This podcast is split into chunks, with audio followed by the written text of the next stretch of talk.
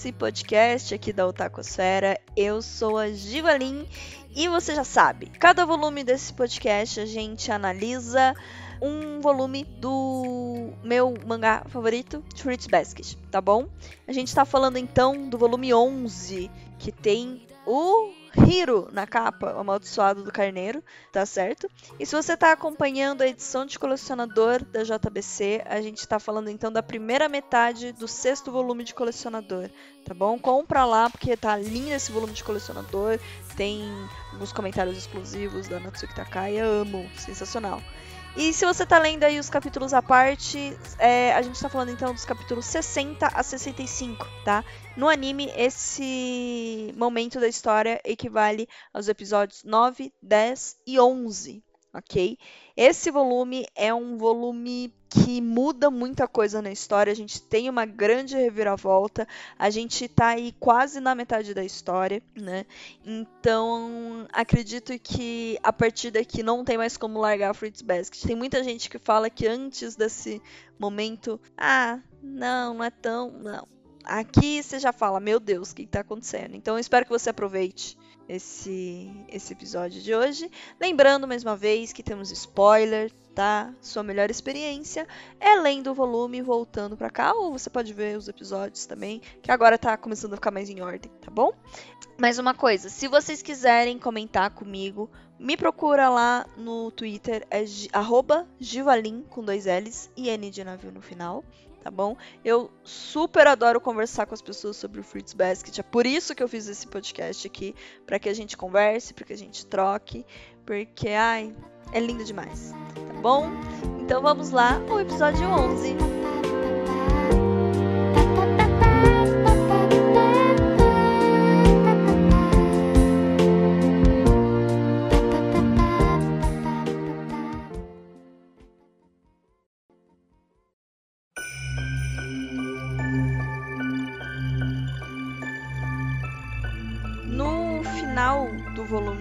Passado, no capítulo 59, o Yuki. A gente discutiu isso no capítulo 10. O Yuki uh, encontrou a Kito e percebeu ali uma libertação. Ele percebeu uma mudança definitiva nele.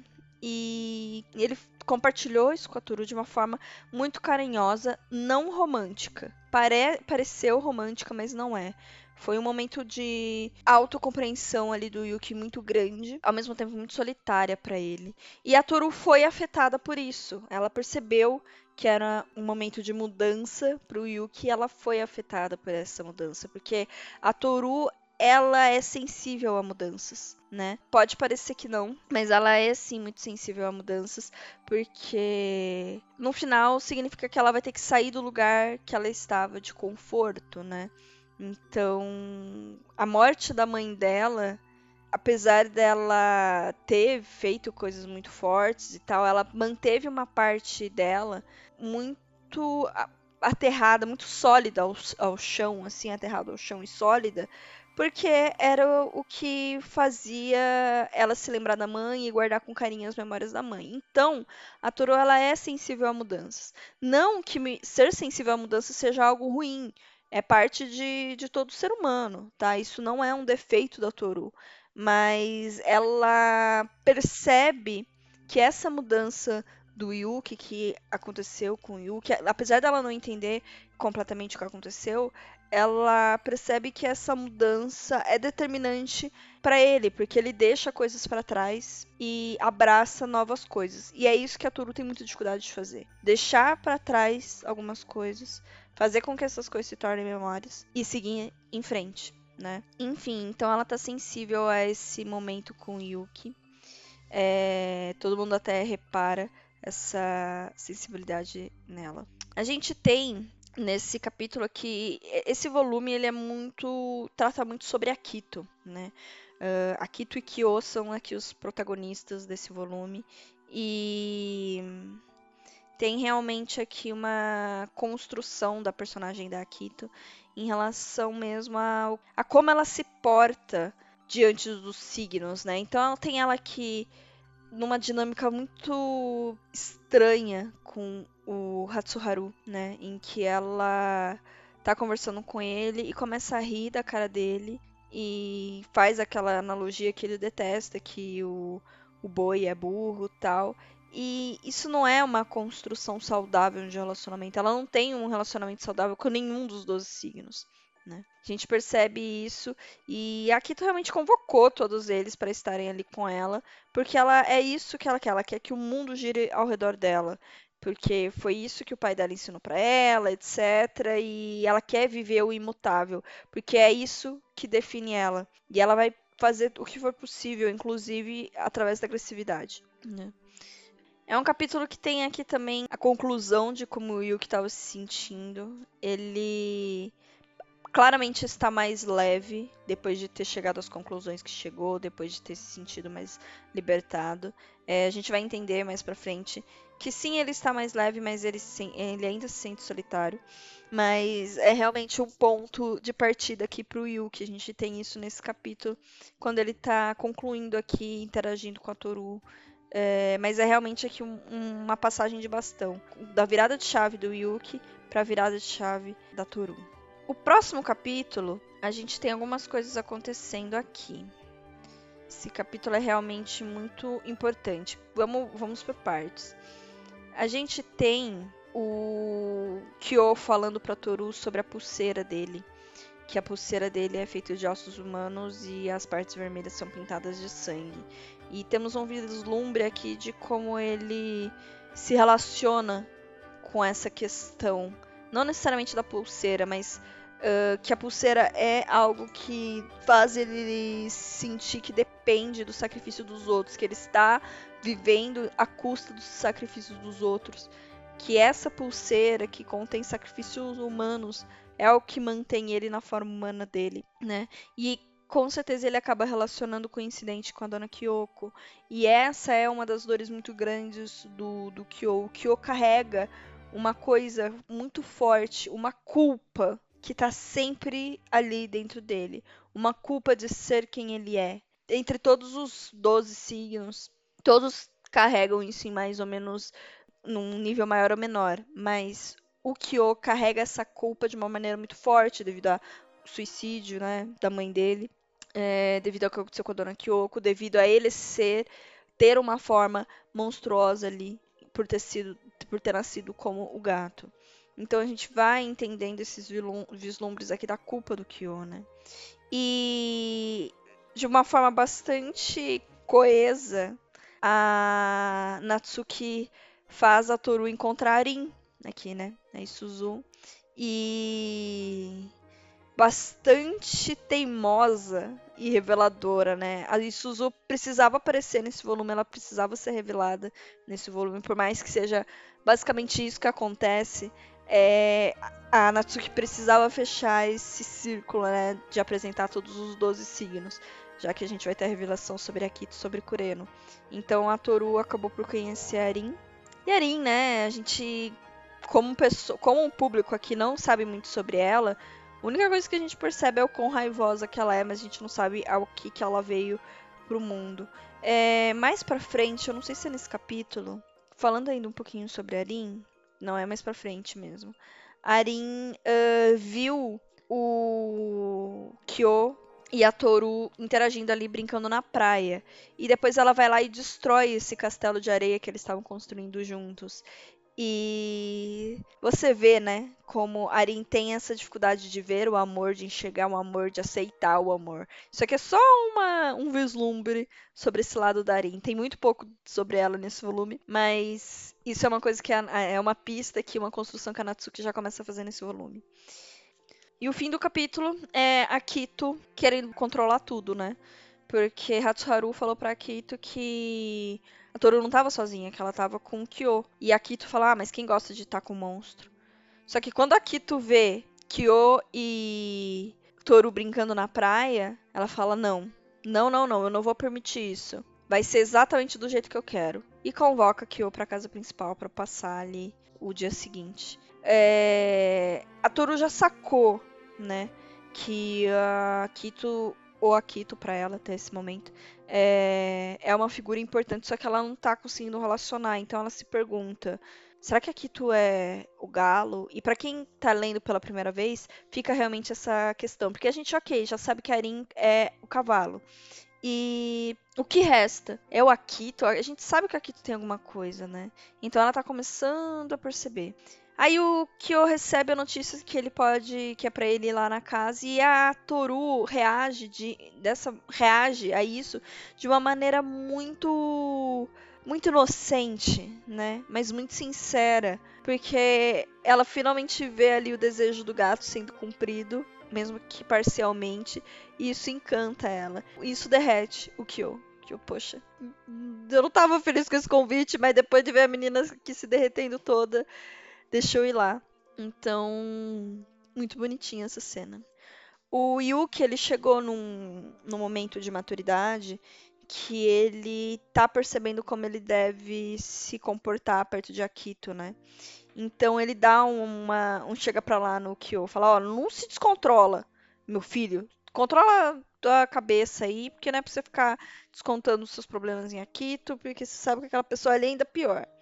Então a gente já percebe essa mudança no Yuki que é ao longo desse volume. A gente tem até uma duas páginas aqui muito importantes, justamente de quando o Kyo Justamente de quando o Yuki diz pro Kyo se controlar, o Kyo avança para cima do Yuki para dar um soco e para antes, né? Tá ali se se controlando. Isso é muito relevante, gente. Isso é muito relevante que os dois não estejam saindo na porrada. Eles ainda se desgostam, eles ainda têm uma questão ali, mas eles se controlam e isso mostra um ponto de mudança dentro deles, porque a gente sabe o quanto eles se odiavam, o quanto isso determinava quem eles eram.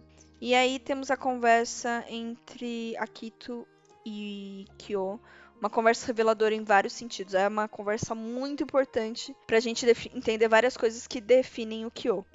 Então, o que que acontece? Qual, qual que é a motivação de Akito aqui? Ela tá ela quer manter o Kyo no lugar dele, que ela considera o lugar dele. Então fica aí pianinho porque você tem o seu papel a cumprir dentro dessa dinâmica dessa família, e eu vou te lembrar disso. Eu, vou, eu quero que você fique aí quieto, porque não é.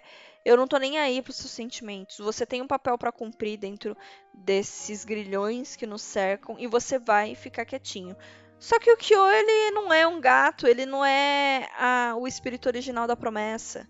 Então ele não quer ficar preso. Só que ao mesmo tempo ele não consegue de, se desvencilhar disso.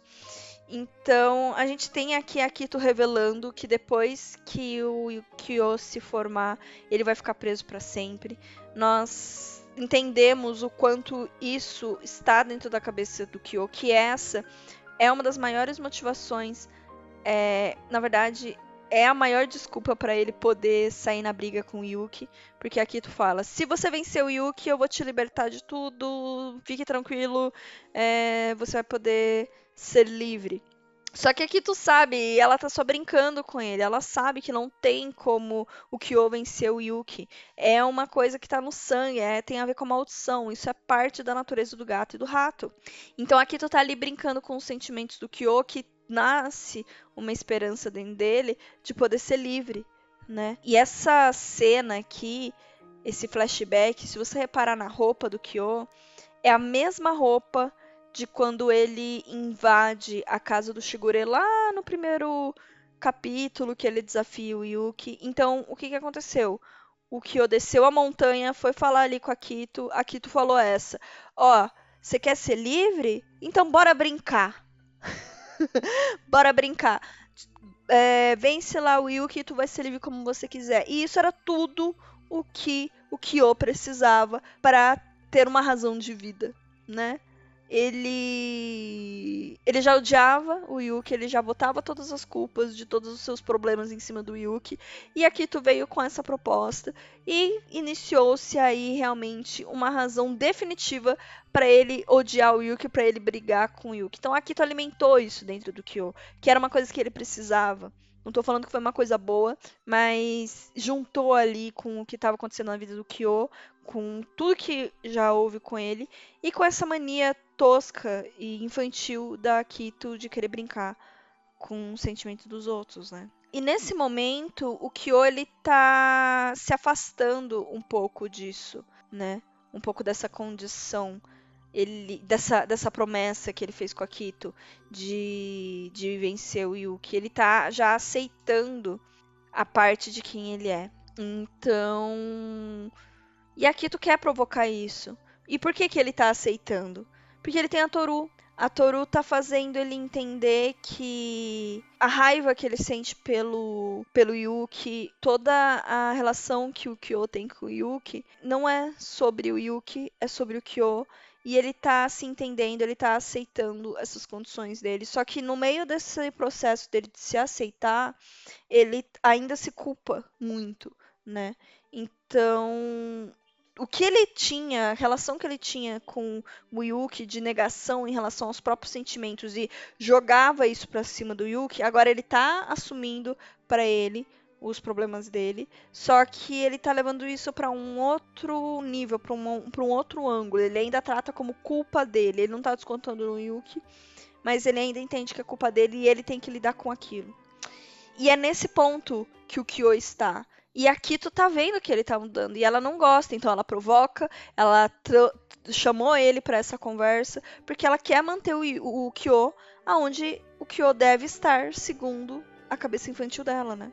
E no meio dessa conversa, a gente tem aqui o Kyo sendo levado realmente às últimas consequências. A, a Kito tá tentando fazer ele sentir a raiva e botar toda essa culpa dentro dele e tá realmente alimentando essa culpa, só que não está sendo voltada pro Yuki, tá sendo voltada para dentro dele mesmo. E quando ele começa a explorar dentro dele mesmo e todos os sentimentos dele, ele percebe que sim, ele tá completamente apaixonado pela Toru. Numa cena muito dolorida e muito linda ao mesmo tempo, quando ele assume para si mesmo que ele está apaixonado, né? Então eu te amo, te amo assim desse jeito, eu amo você. É, quem, quem não ficou arrepiado, quem não tava chorando nessa hora que leu errado, leia de novo. e tem uma dinâmica aqui com a Kito, que a Kito começa a culpar a Toru, né? Fala que a Toru tem culpa sobre o, as coisas estarem acontecendo do jeito que é. E diz que, assim, ela é tão monstruosa quanto o Kyo, né? É o que ela diz. Que a Toru foi capaz de abraçar e de entender o lado, uh, um lado de monstro do Kyo. E isso. O que, que a Kito tá querendo fazer aqui? Ela tá querendo provocar o Kyo, tá querendo botar o caos na cabeça dele. Tá querendo trazer o Kyo de volta pra, pra essa posição de monstro dele. Só que acaba fazendo o Kyo refletir justamente sobre os sentimentos dele em relação a Toru.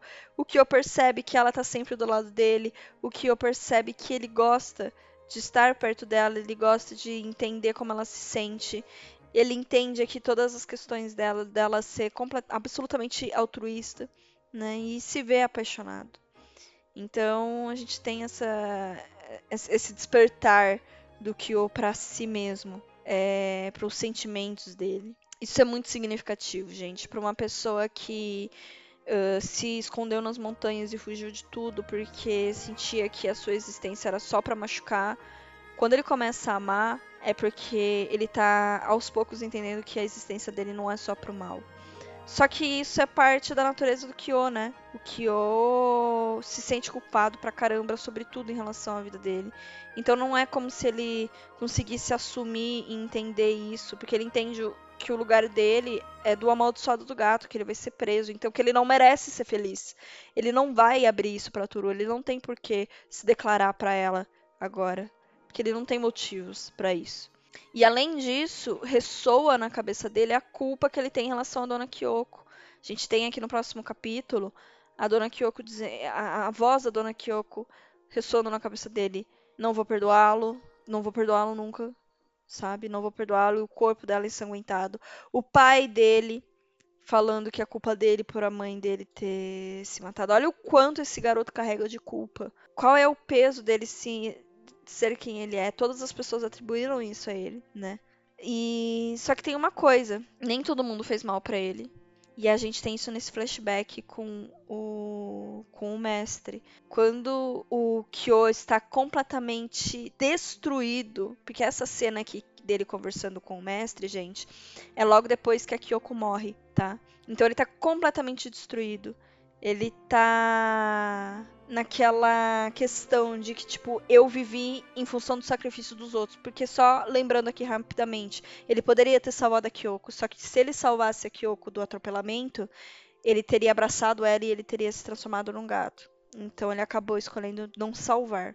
E ele tá completamente destruído por isso. Porque ele escolheu a si mesmo, né? E, e nesse momento ele fala, cara, que, que valor que eu tenho? Se eu não consigo proteger as pessoas, se eu não consigo cuidar das pessoas, se é tudo sobre mim, que valor que eu tenho? E, quer e assim ele quer destruir todas as coisas ao redor dele, porque ele não quer que nada dependa dele. Ele destrói uma florzinha simplesinha que tá ali nascendo. Só que o mestre fala que o, ela vai voltar. Alguém que te dê esperança e que você queira cuidar, isso vai voltar. Isso é parte da vida, a vida é cíclica.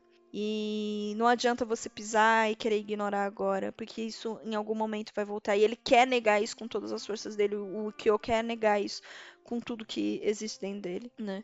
Porque ele não quer, ele não quer esse afago. Toda vez que ele teve ou achou que teve um afago, ele perdeu aquilo para para o que ele julga que foi para ele mesmo. Só que nem todo mundo rejeita o Kyo. O mestre, o mestre é a parte fundamental de quem o Kyo é. Porque se não fosse o mestre, todos ao redor estariam rejeitando o Kyo. Inclusive, sim, os 12 signos. A gente sabe que os 12 signos têm ali uma questão com o Kyo. Claro que não é só sobre isso, mas tem uma relação ali de superioridade e inferioridade. E o mestre é essa figura que sempre tratou o Kyo como igual, como uma pessoa comum, sem, sem os grilhões que o prendem. Então, ele é esse pilar que consegue trazer o Kyo de volta, né? Isso, inclusive. Não é nem que consegue trazer o Kyo de volta, mas que consegue fazer com que o Kyo não se afunde cada vez mais na merda e chegue ao ponto de desistir completamente de si mesmo. E, enfim. E por ser esse pilar que o sustenta, ele ainda consegue deixar uma esperança. Então, o mestre diz: essa flor vai renascer. E ela renasceu. Ela renasceu, dito e feito ela foi cultivada aos poucos, aos longe, ao, uh, de longe. O que ouviu ela florescer, viu ela nascer. E essa flor é Toru, né? Não tenho o que dizer. É a esperança dele, é aquilo que faz ele sair de um lugar para o outro, é aquilo que ele quer cuidar, que ele quer estar tá junto, que ele quer saber sobre, é aquilo que ele ama, é aquilo que ele ama da forma mais sincera e profunda que ele pode. É muito bonito essa construção do sentimento do Kyo. A gente não tem essa mesma dinâmica com, com o Yuki. Não foi assim que ele enxergou a Toru, o Yuki. Agora o Kyo foi. Foi assim que esse relacionamento foi surgindo, esse sentimento foi surgindo no, dentro dele. Né? Só que assim, como eu falei, ele ainda se sente culpado. Ele tá. Ele saiu de um lugar para o outro, ele é capaz de amar, ele é capaz de cuidar, de ter esperança de novo, mas a culpa dentro dele não vai embora pura e simplesmente. E é isso que essa segunda parte de Fruits Basket, aqui a partir do capítulo do volume 11, é, vai começar a tratar em relação ao Kyo. Como que ele vai tratar essa culpa que, que existe nele, né? Principalmente em relação a algo que não tem nunca como ele saber se é verdade ou não, porque foi o que ele ouviu da Kyoko. A Kyoko falou: "Não te desculpo, não te perdoo". E o que ele deduziu que ela estava falando é que é completamente normal é: "Não te perdoo por não me salvar", mas a gente sabe que não era isso. Mas enfim, ele nunca vai ter como saber isso. Então como que ele vai tratar isso a partir de agora? Algo que ele não tem controle, que aconteceu, que já passou. Você vai se culpar para sempre e vai se enfiar no seu buraco que você acha que pertence a você? Pois é. E agora a gente tem o capítulo 64, Os Últimos Dias na Praia, em que a Kito, vivendo toda essa coisa que ela viu na praia, que ela viu as pessoas uh, felizes ao redor da Toru, que ela trouxe o Kyo para colocar o Kyo no lugar, no seu devido lugar, segundo a própria cabeça infantil de Akito. Faltou uma coisa. Faltou a Toru. Akito tinha que se impor, tinha que ir lá marcar o território e falar para Toru: Não se engane, os amaldiçoados estão atrelados a mim. Eu sou Deus. E a Toru percebe o peso da maldição. O peso da maldição não é pura e simplesmente se transformar quando alguém te abraça, né? o peso da maldição é você ser preso a Akito, ser preso ao que essa pessoa sente, ao que essa pessoa faz. Você está ali preso e não consegue contrariar. Você está pro resto da sua vida de forma que você não consiga escapar em um relacionamento abusivo. É sobre isso que trata a maldição, em um, um anulamento de si mesmo em função de outro, né? Que é um, um paralelo muito interessante com a nossa sociedade, isso acontece muito, principalmente em relação aos oprimidos uh, e aos opressores, né? Em que um abaixa a cabeça pro outro. E é isso que os dois signos vivem de uma forma que não é e simplesmente social, é o que eles são. E aqui tu tá ali para afirmar e para mostrar isso pra Toru. Não tente, não se meta. Eu tenho um laço com eles que você não vai quebrar, um, um laço eterno e imutável, a eterna festa, todos juntos para sempre. É isso que a Kito, porque é isso que define a Kito, foi isso que ela acha, foi isso que ensinaram para ela, que o imutável ia estar sempre ali para ela. E ela vai proteger isso da forma que for, agressivamente ou o que for. E ela vai manter todo mundo dentro dessa festa juntos, mesmo aqueles que não fazem mais parte da festa, né? Que é o Kureno. E diante dessa revelação, né, a Toru é bastante impactada, ela acaba por conhecer o Kureno. E uma coisa sobre o Kureno ao longo desse capítulo ele fica. De novo, né? Lembra a primeira vez que você leu, assistiu essa parte?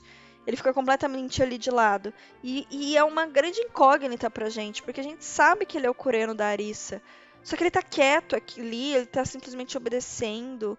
Aqui, então ele parece ser completamente um personagem completamente secundário. O que que tá acontecendo? Aí a gente vê que sim, ele é o galo, ele é um dos amaldiçoados, a gente tem a afirmação final disso. Então, o que, que é essa figura do Kureno, né? O que, está acontecendo aqui? É a Natsuki introduzindo a história deles aos poucos. E é curioso que a gente tem também aqui a participação do Momiji, né? O Momiji que encontra a Kito primeiro, quando a Kito vai para casa, e tenta parar a Kito.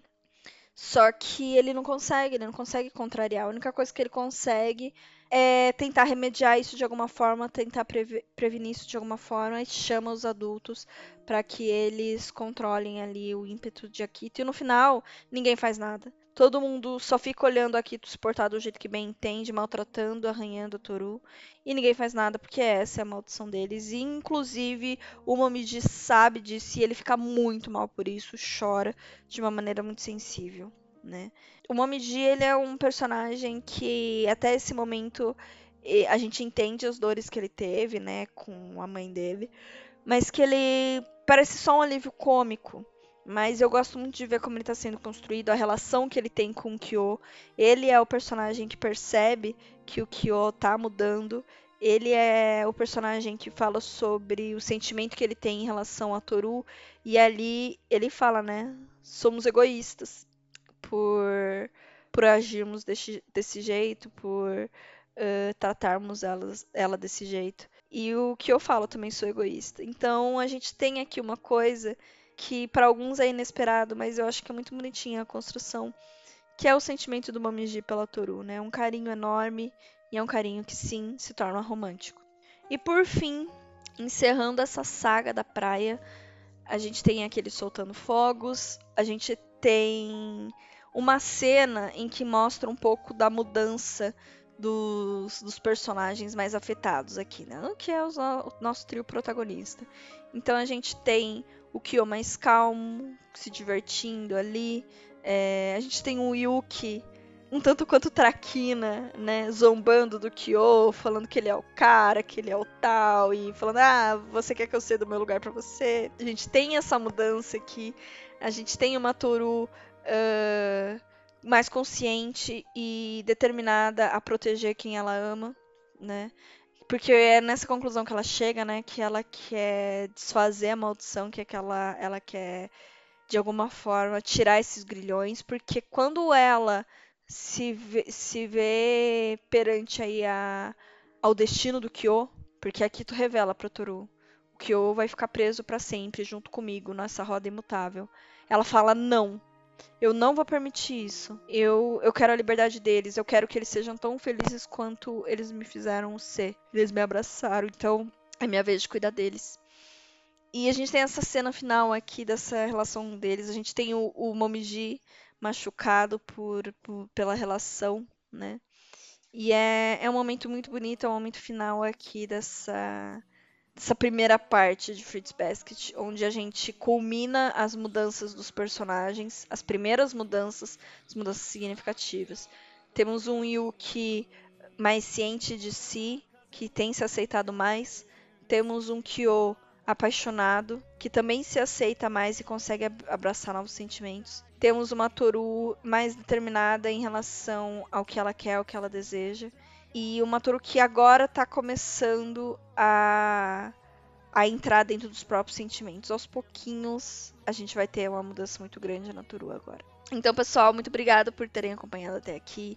Esse é um volume muito importante. Eu recomendo que leia com calma, mais de uma vez. Se for para assistir, rever, porque tem muitos detalhes. A Natsuki realmente vai soltando pistas por aí. E esse é um volume final, assim, da primeira parte. Ele é determinante. Muito obrigada. A gente se vê aí no próximo episódio. Tchau, tchau.